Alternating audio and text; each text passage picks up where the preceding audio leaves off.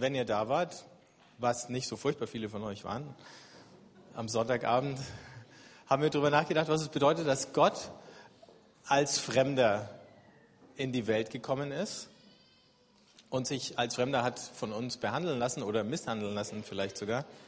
Oder nicht vielleicht, sondern definitiv. Das Mal davor haben wir auch über die Fremden nachgedacht und die, die anders sind als wir. Und beim allerersten Mal hat der Michael gesprochen über Leute, die völlig anders denken und glauben als wir. Heute holen wir das Ganze noch ein Stück näher her. Gastfreundschaft hat in ihrem Kern und in ihrem Wesen was mit unserer Fähigkeit zu tun, zuzuhören. Und äh, genau, ich habe zwei Bibelstellen, eine aus dem Neuen und eine aus dem Alten Testament, die das ausdrücken. Jakobus 1, Vers 19 schreibt der Jakobus, denkt daran, meine geliebten Brüder, ich bin mir nicht sicher, ob man das den Brüdern noch mehr sagen muss als den Schwestern. Jeder Mensch soll schnell bereit sein zu hören, aber zurückhaltend im Reden und nicht schnell zum Zorn bereit. Den Zorn hat er auch gleich noch hinten dran gehängt, also nicht nur lerne zuzuhören, lass mal den anderen reden, bevor du selber ihn zutextest, wie man das heute so schön sagt.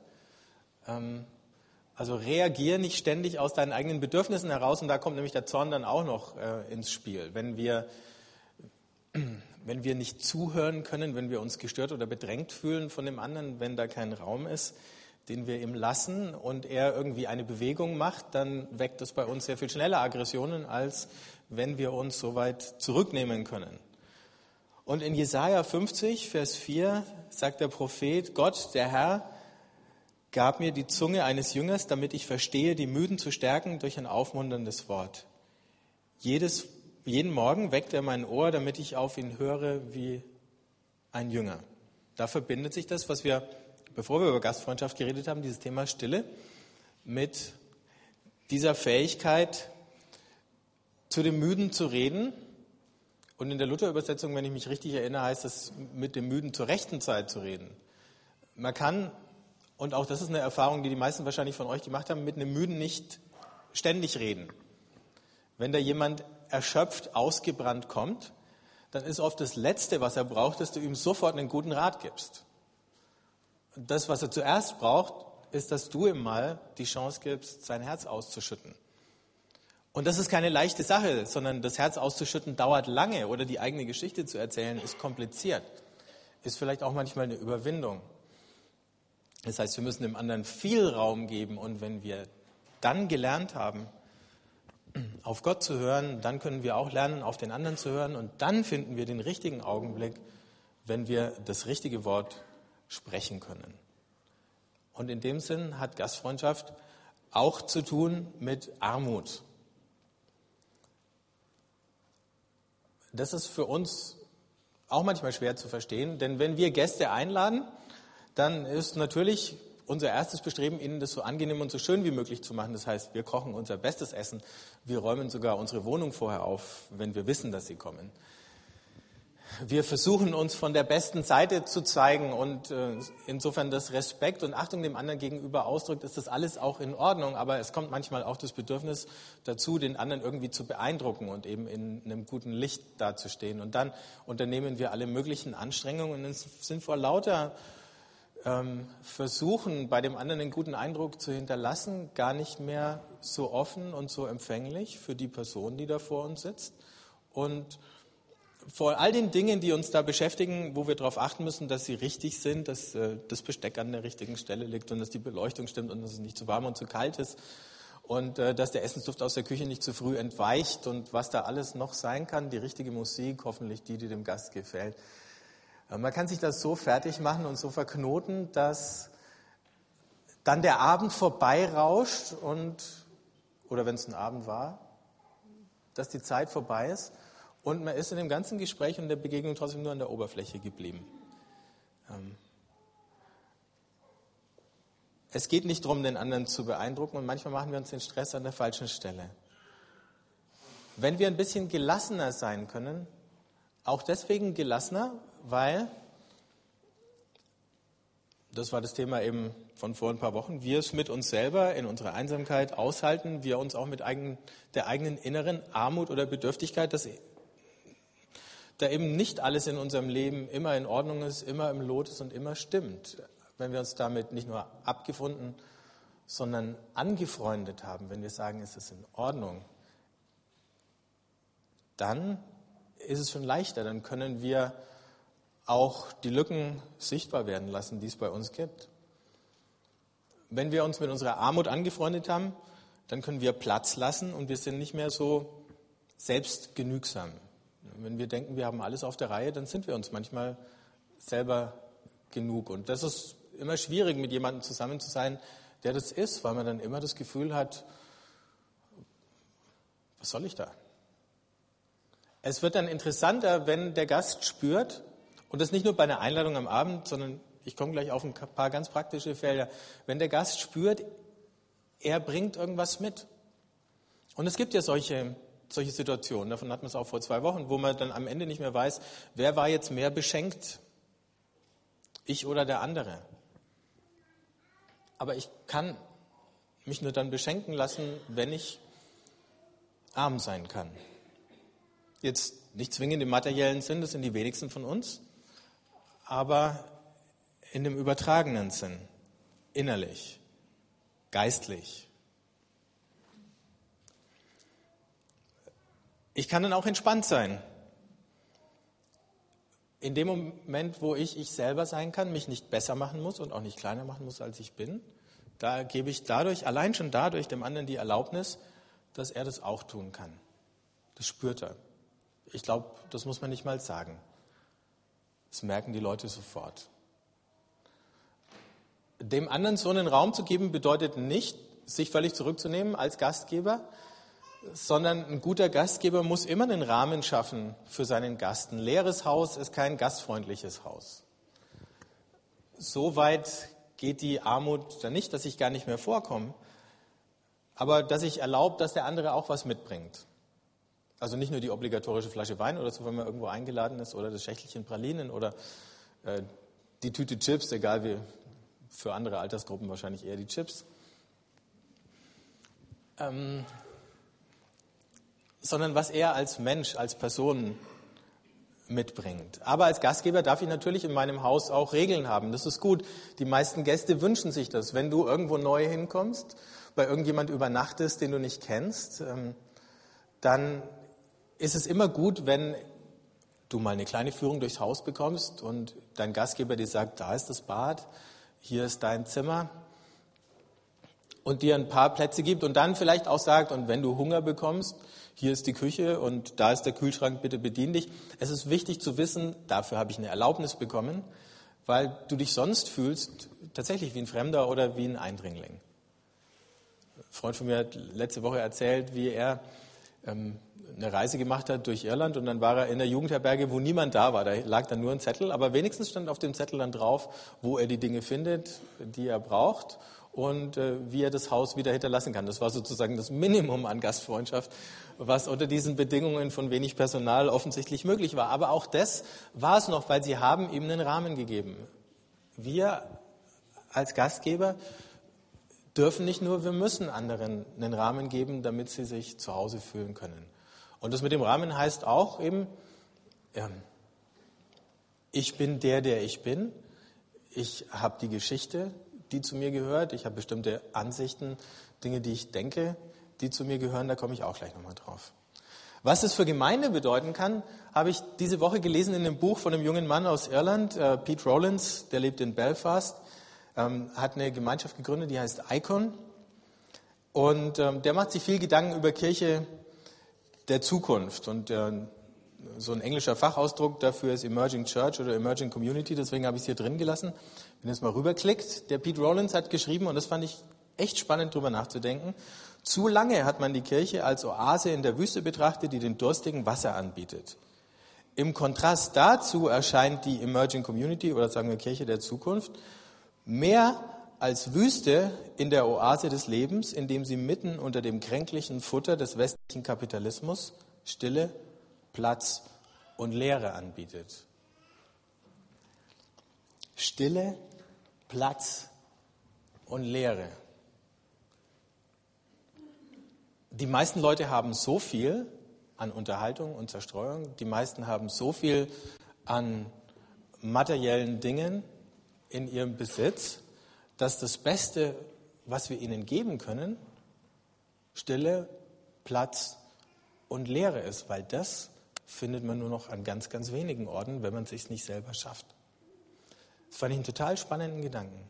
Und äh, das nicht nur in der Frage, wie gestaltet man einen Gottesdienst, sondern in der Frage, was denken wir eigentlich, dass wir anderen zu geben haben, auch in dem persönlichen Gespräch. Vielleicht ist Stille, Platz und Leere manchmal mehr als gute Ratschläge.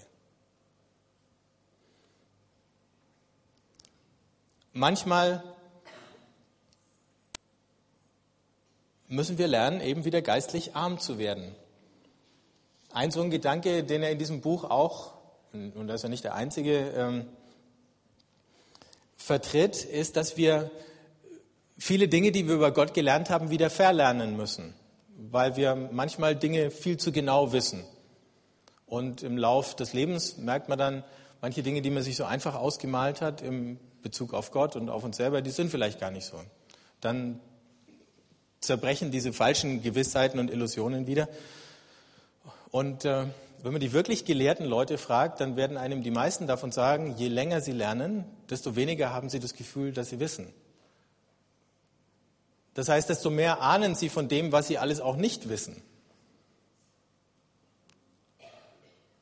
Nicht, dass sie weniger wissen als die, die weniger gelernt haben, aber die.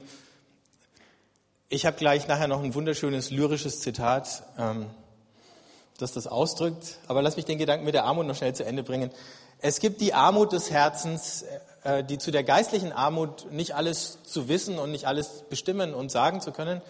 Ähm, und Gott nicht in irgendwelche Konzepte hineindrücken zu können, die irgendwie klar und eindeutig und 1, 2, 3, 4, 5 sind. Dazu kommt die Armut des Herzens, bedeutet, meine Erfahrung ist nicht das Maß aller Dinge. Die meisten von uns haben irgendwann mal irgendein tiefes Erlebnis mit Gott gehabt. Und das ist einer der Gründe, warum wir hier sind. Nicht jeder von uns, andere wünschen sich das, aber es hat irgendwie nicht funktioniert. Aber gerade wenn du so ein tiefes Erlebnis gemacht hast, dann bist du in der Versuchung zu meinen, weil es für mich so gut funktioniert hat, wird es auch für jeden anderen klappen.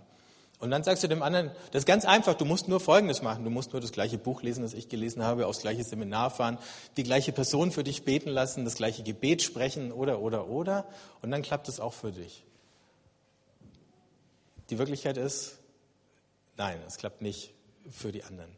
Wir, wir müssen vorsichtig sein, anderen unsere Erfahrungen aufzudrängen. Wir können davon erzählen, wir können es auch fröhlich tun und begeistert tun, aber wir dürfen es ihnen nicht aufs Auge drücken. Die sind nicht das Maß aller Dinge und für andere könnten andere Dinge viel wichtiger sein, als sie es für uns gewesen sind. Wenn ich arm sein kann in dem Sinn, dann brauche ich weder die Dinge, die ich habe, die ich weiß und die ich kann, krampfhaft festzuhalten, noch muss ich mich rechtfertigen dafür, wer und wie ich bin. Dann kann ich von dem anderen auch was annehmen, von seinen Erfahrungen, von Dingen, die er über Gott weiß und gelernt hat, Dinge, die er über das Leben weiß und gelernt hat. Das finde ich immer das Spannende. Jetzt sind wir vier Wochen im Alpha-Kurs unterwegs und im Grunde ist es nichts anderes, was wir machen, als einen gastfreundlichen Rahmen schaffen, wo man zusammensitzt und wo wir ein bisschen von dem erzählen, was wir erlebt haben und wo wir dann zusammensitzen mit unseren Gästen und von ihnen hören, was sie erlebt haben und was sie denken und was sie erkannt haben und was ihre Geschichte und ihr Weg ist mit Gott. Und wir entdecken praktisch immer, dass nicht nur in unserem Leben, sondern auch im Leben unserer Gäste, völlig egal, wie das ausschaut und an welcher Wegzweigung sie sich befinden, Gott schon längst irgendwie am Wirken war. Längst bevor wir ihnen mit irgendeiner Wahrheit gekommen sind. So, jetzt kommt mein schönes lyrisches. Ah, nee, falsch. Genau. Und wenn ich das annehmen kann, dass auch der andere was mitbringt, auch was von Gott mitbringt, dann ist es auch möglich, und das ist das, was ich vorhin mit dem Rahmen gemeint habe, dann gibt es auch sowas wie eine, eine gesunde oder gute Konfrontation, wo man durchaus auch feststellen kann, wir haben hier unterschiedliche Standpunkte und wir tun Dinge unterschiedlich. Und äh, wo ich auch mal fragen kann, denkst du, so wie du das machst, ist es gut? Das wird jetzt noch wichtig, wenn die konkrete Anwendung kommt. Aber vorher eben mein schönes lyrisches Zitat. Donald Rumsfeld hat mal gesagt, also ich musste das im Englischen hier aufschreiben, weil da klingt es noch lustiger. As we know, there are known knowns. There are things we know we know. We also know there are known unknowns. That is to say, we know there are some things we don't know. But there are also unknown unknowns, the ones we don't know we don't know. Also nochmal. Von vorne auf Deutsch. Wir wissen,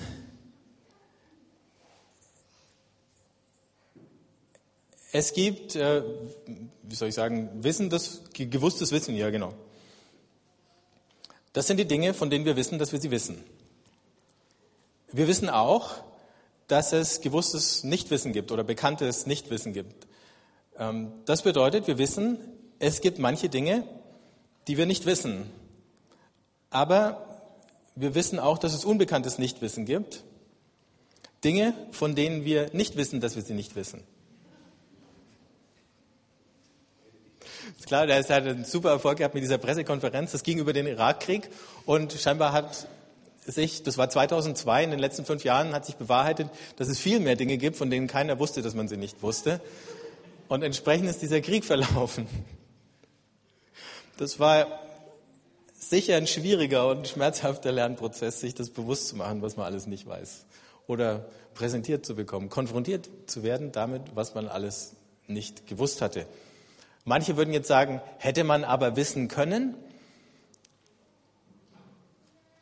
Und zumindest was den Irak angeht, ist da wohl doch einiges dran. Insofern hat sich der Rumsfeld vielleicht auch dümmer gestellt, als er war. Versuchen wir es mal anzuwenden auf Dinge in unserem Alltagsleben. Der erste Bereich, Eltern und Kinder. Das ist vielleicht komisch, unter dem Stichwort Gastfreundschaft über das Verhältnis von Eltern und Kindern nachzudenken, aber Kinder sind, das empfindet man mal bewusster oder mal weniger bewusst, ein Geschenk, was uns gegeben wird. Die werden uns anvertraut. Gut, wir haben auch ein bisschen einen Anteil daran, dass wir Kinder bekommen, aber schon, dass sie gesund sind, das liegt schon nicht mehr in unserer Hand. Wenn sie dann kommen, Vielleicht empfinden es Väter noch mehr als Mütter, aber wenn man so ein, sein eigenes Kind zum ersten Mal in der Hand hat, dann hat man da einen kleinen Fremden in der Hand. Den schaut man an und kennt ihn einfach noch nicht. Und man muss den erst kennenlernen. Und es dauert lang, den kennenzulernen. Also Nähe und Abhängigkeit, die wecken schon das Gefühl der Vertrautheit, aber in dem Moment, wo so ein Kind zu reden anfängt, denkst du, ich hatte keine Ahnung, was in dem alles steckt. Und je mehr so und besser es reden kann, desto mehr entdeckt man, was für eine kleine Persönlichkeit ähm, man da anvertraut bekommen hat. Ähm, manchmal erliegen wir der Illusion, dass Kinder unser Eigentum wären und dass wir sie in irgendeine Richtung hin biegen oder modellieren könnten. Das gibt dann in der Regel eine ziemlich schwierige Beziehung zwischen Kindern und Eltern, bis wir entdecken, Kinder sind eben nicht um unsere Willen da, es sind keine Knetgummimännchen, mit denen wir kleine Zeichentrickfilme machen können. Wir dürfen uns nicht in ihnen verwirklichen, sondern sie haben ja ihren eigenen Kopf, das machen sie ziemlich schnell deutlich, spätestens in der Trotzphase, wenn sie dieses Powerwort Nein lernen. Ähm, das gibt auf einmal irgendwie so ein, in dem Moment, wo ein Kind Nein sagen kann, das gibt so, ein, so einen plötzlichen Schuss von Macht, wenn man das das erste Mal sagen hört. Also wenn das Kind es sagen kann, empfindet es selber, was es plötzlich für eine Macht bekommen hat. Unsere Kinder haben eine Bestimmung und eine Verheißung, die ihnen von Gott gegeben ist und von der von der wir auch nicht immer schon wissen, was sie ist. Das heißt, als Eltern ist es unsere Aufgabe, mit unseren Kindern zusammen zu entdecken, und vor allen Dingen unsere Kinder entdecken zu lassen, was ihre Verheißung, was ihre Bestimmung, was ihr Auftrag, was ihre Berufung, was ihr Platz im Leben ist. Und viele könnten jetzt Geschichten erzählen von Eltern, nicht unbedingt den eigenen, aber Eltern von Leuten, die man kennt, die immer schon viel zu genau gewusst haben, dass der Sohn den Hof übernimmt oder das elterliche Geschäft oder in den gleichen Beruf einsteigt. Und wir wissen alle, was für ein Drama daraus entstehen kann, wenn Erwartungen von Eltern so festgefügt sind. Umgekehrt, wenn wir es lernen, locker zu lassen und unseren Kindern so eine Freiheit zu geben und gleichzeitig als gute Gastgeber einen klaren Rahmen, wo wir ihnen auch Grenzen setzen. Das ist völlig in Ordnung und das beißt sich überhaupt nicht mit Gastfreundschaft. Ähm, aber wo es dann wieder wichtig wird, ist die Fähigkeit, Kinder gehen zu lassen. Und manchmal trifft man Erwachsene,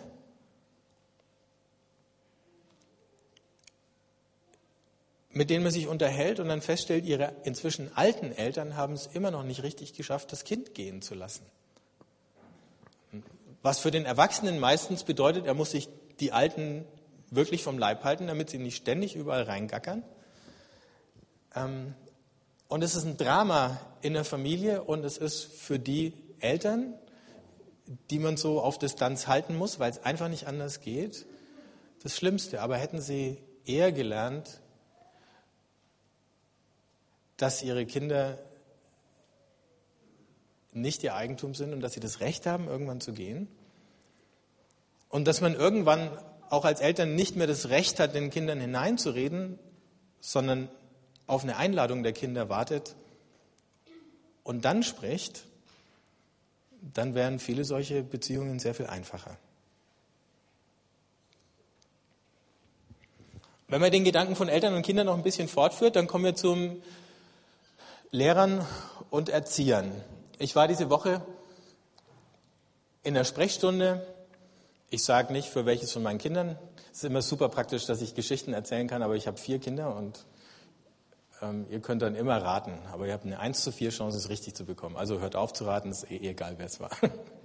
Also ich musste, ich bin in eine Sprechstunde gegangen, weil sich eins von meinen Kindern beklagt hat über einen Lehrer und über Dinge, die der vielleicht ein bisschen ähm, unüberlegt äh, zu ihm gesagt hat. Dann bin ich in diese Sprechstunde gegangen und ähm, habe mich mit dem Lehrer eine Weile unterhalten. Ich will auch gar nicht den Verlauf von dem Gespräch schildern, aber es ging mir dann drum und irgendwann kam mir dann an den Punkt, dass die Vokabel dumm im Wortschatz, im aktiven Wortschatz von dem Lehrer vielleicht einfach nicht gut aufgehoben ist. Egal in welchem Zusammenhang. Weil irgendwann als ich versucht habe zu erklären, warum ich gekommen bin, habe ich gesagt, da gab es wohl jetzt ein paar Schwierigkeiten. Ja, ja, ja, äh, Sie haben bestimmt gehört, ich hätte gesagt, so und so sei dumm. Und ich, ja, habe ich gehört. Nein, das habe ich natürlich nicht gesagt. Aber das Wort dumm war halt doch gefallen. Und auch wenn ich weiß, dass Schüler einen Lehrer provozieren können, und wirklich ärgern können und dass der Lehrer auch das Recht hat, darauf zu reagieren und seine Grenzen deutlich zu machen und auch mal seinen Ärger rauszulassen, glaube ich, dumm ist einfach kein gutes Wort. Und äh, das sind so Sachen, die müsste man aus seinem aktiven Vokabular streichen. Er hat sich dadurch verraten, dass in dem längeren Gespräch das Wort dumm x-mal vorkam. Das heißt, es kommt wohl relativ häufig vor, wenn er redet, ohne ganz genau darüber nachzudenken, was er sagt. Ansonsten war das ein netter, ein engagierter äh, Lehrer, den ich sympathisch fand. Ich fand, mein Kind und diese Lehrer waren sich in mancher Hinsicht vielleicht zu ähnlich. Ähm, und das erklärt einiges von diesen Konflikten. Aber es geht mir jetzt auch gar nicht darum, Lehrer zu kritisieren, weil ich weiß, erstens, viele von euch sind Lehrer und viele leiden darunter, dass sie manche Dinge, die sie gerne machen würden, auch gar nicht machen können, weil sie in einem System arbeiten müssen, was einen ungeheuren Druck nicht nur auf die Schüler, sondern auch auf die Lehrer bringt. Aber ich habe mich erinnert auf, an die Gemeindefreizeit letztes Wochenende und da saß ich irgendwann mal mit dem Olli am Tisch, der ist auch Lehrer, der dann irgendwann mal so seine Vorstellung vom idealen Klassenzimmer erzählte, was er da alles reinbauen möchte. Da war eine Menge technischer Schnickschnack dabei. Aber dann hat er gesagt, und dann sind die Schüler meine Gäste. Und das fand ich stark. Da träumt einer davon, dass er die Möglichkeit bekommt, und vielleicht kann man sich die auch irgendwann erkämpfen, aber auf jeden Fall ist das Herz da, zu sagen, ich richte hier einen Raum ein und da kommen meine Schüler als meine Gäste rein. Und dann äh, behandelt er sie auch als seine Gäste. Ähm, das kann man natürlich noch viel mehr, wenn man sich zum Beispiel erinnert, wie man selber war, als man Schüler war. Solche Sachen sind manchmal schnell vergessen oder es tut gut, sich regelmäßig daran zu erinnern. Noch ein bisschen mehr, wenn wir Leute sind, die sich den eigenen Fragen stellen. Wir hatten es ja mal vor ein paar Wochen, als es darum ging, schaffen wir es, die eigenen offenen Fragen auszuhalten und zu leben, bis wir eine Antwort bekommen. Und wir, glaube ich, ich glaube nicht, dass wir jemals an einem Punkt sind, wo keine offenen Fragen mehr in unserem Leben da sind. Aber wenn wir mit unseren eigenen offenen Fragen bewusst leben können, dann können wir auch wahrnehmen, dass Schüler ähm, oder am Donnerstag hat unsere Konfirmandengruppe zum ersten Mal angefangen. Und ich habe diesen Job von Martin übernommen. Und es war ein richtig nettes Treffen. Aber diese Konfirmanden sind jetzt unsere Gäste, wenn sie kommen. Und äh, was mich interessiert und was ich mir wünsche, ist, dass wir es lernen, ähm, irgendwann mal dahinter zu kommen, was denen ihre Fragen sind, anstatt dass wir ihnen irgendwelche Antworten verkaufen auf Dinge, die sie gar nicht gefragt haben und die sie gar nicht interessieren. Und das ist eine Kunst, merke ich, Kindern oder Jugendlichen in dem Alter ihre Fragen zu entlocken. Und da da reicht es nicht einfach zu sagen, sag mir mal deine Fragen, da kommt erstmal gar nichts. Ne? Aber du musst einen Raum schaffen, wo die Fragen dann plötzlich laut werden können. Und das heißt, einen angstfreien Raum zu schaffen, zuzuhören, ohne immer gleich zu beurteilen oder zu zensieren. Und das ist natürlich schwer in einem Schulsystem, was auf Leistung getrimmt wird und wo der Leistungsdruck eher steigt als sinkt.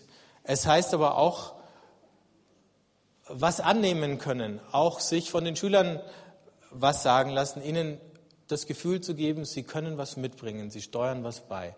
Ihre Erfahrungen, ihre Perspektive hatten Recht, die hatten einen Sinn, die stimmt. Und es ist nicht erst alles dann richtig, wenn sie unsere übernommen haben.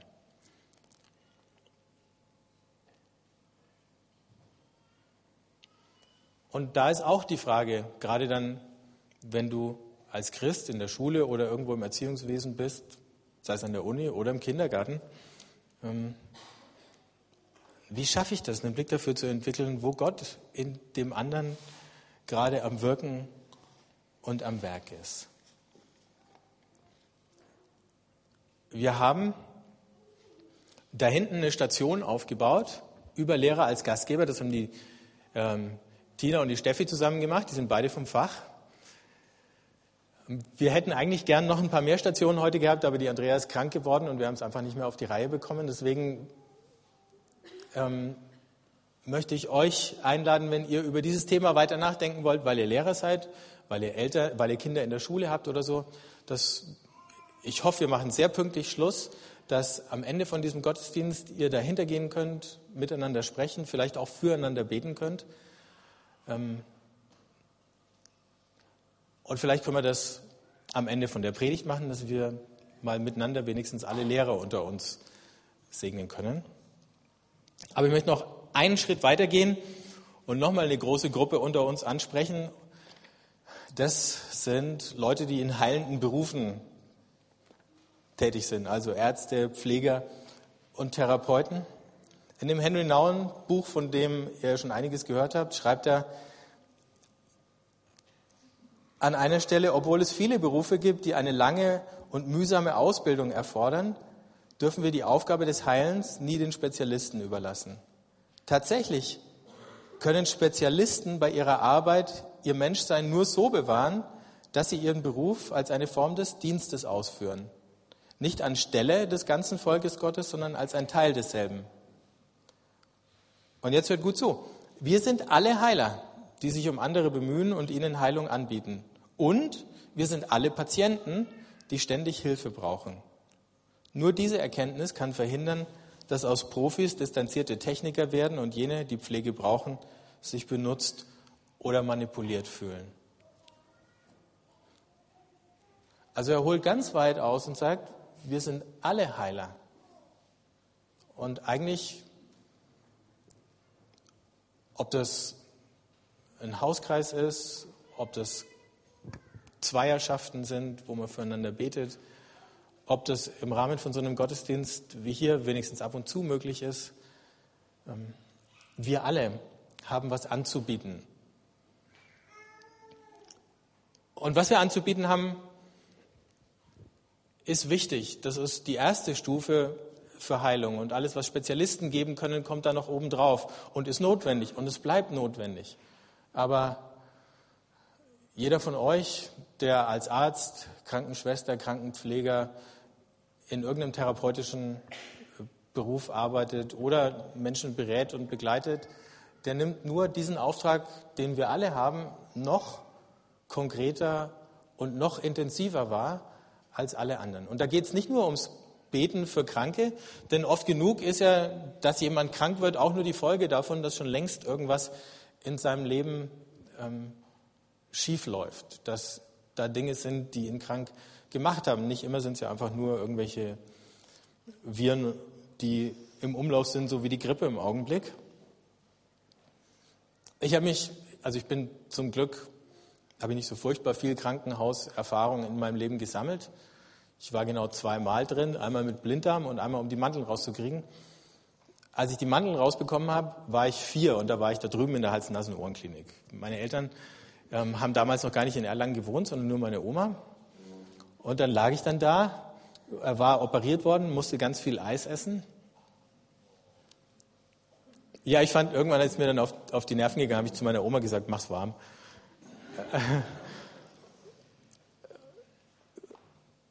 Aber, und, und dann habe ich furchtbar Heimweh bekommen. Und dann gab es eben den, ich weiß nicht, den, den Stationsarzt oder den, den, den Chef da in der Hals-Nasen-Ohrenklinik, der hieß lustigerweise Dr. Kindervater. Und der kam dann irgendwann mal vorbei und hat halt nicht nur sozusagen die Werte da äh, abgelesen oder so, sondern der hat mich angeguckt und hat gesagt, der wird uns hier überhaupt nicht mehr gesund. Ähm, und dann haben sie mich entlassen, viel eher, als ich normalerweise entlassen worden wäre. Und äh, dann habe ich den Rest meiner Genesungszeit bei meiner Oma auf dem Sofa ähm, verbracht und noch mehr Eis essen müssen. Aber was so schön war, war, ähm,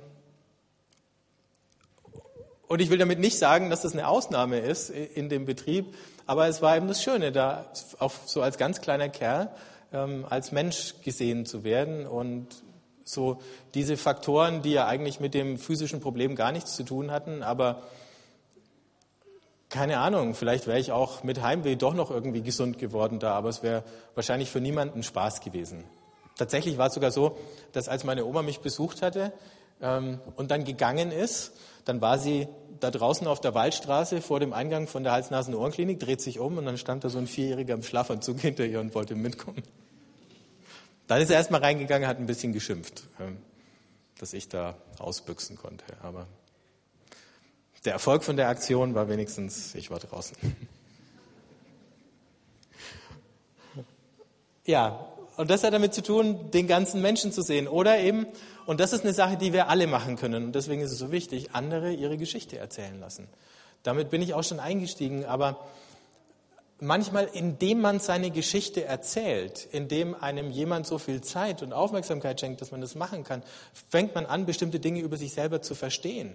Das ist ja das, was manchmal auch in Seelsorge, also auf der ganz elementarsten Stufe, ähm, so wohltuend und so heilsam ist. Jemand hört einfach zu. Und vielleicht stellt er ab und zu mal eine intelligente Frage, aber macht nicht mehr. Und er bricht es nicht dadurch ab, dass er dir sofort irgendwie die Lösung für dein Problem oder das, was er in dem Augenblick für dein Problem hält, verpasst. Sondern er lässt sich ausreden. Und vielleicht hilft er dir nicht mal Antworten zu finden, sondern nur noch mal deine Fragen zu formulieren. Und vielleicht ist das in dem Augenblick die größere Hilfe, als eine Antwort zu bekommen. Und so gesehen ist Zuhören eine Kunst, eine Kunst, die jeder von uns lernen kann. Und eine Kunst, wo man sicher dann in bestimmten Berufen als Lehrer, als Arzt, als Pfleger immer darum kämpfen muss, dass man die Freiräume äh, dafür behält und dass man nicht in dem Druck, der überall herrscht, ähm, so eine wesentliche Sache einfach vergisst.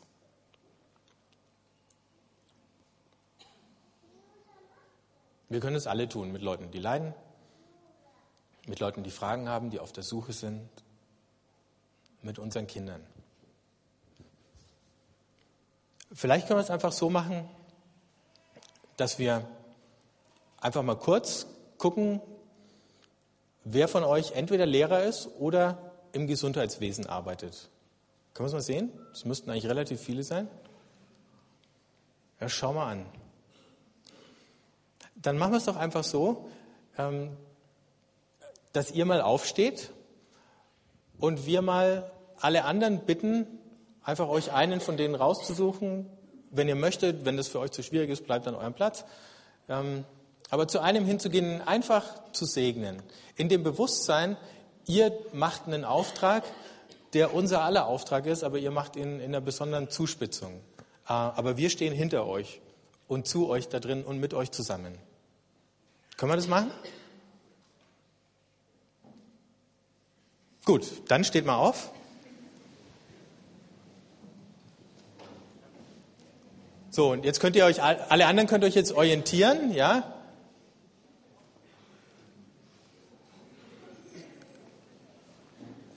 Hier vorne haben wir ein paar mehr, da müssen noch ein paar von hinten kommen. Dass jeder wenigstens einen hat, der ihn, der ihn kurz segnet. Und ich schließe das Ganze dann ab.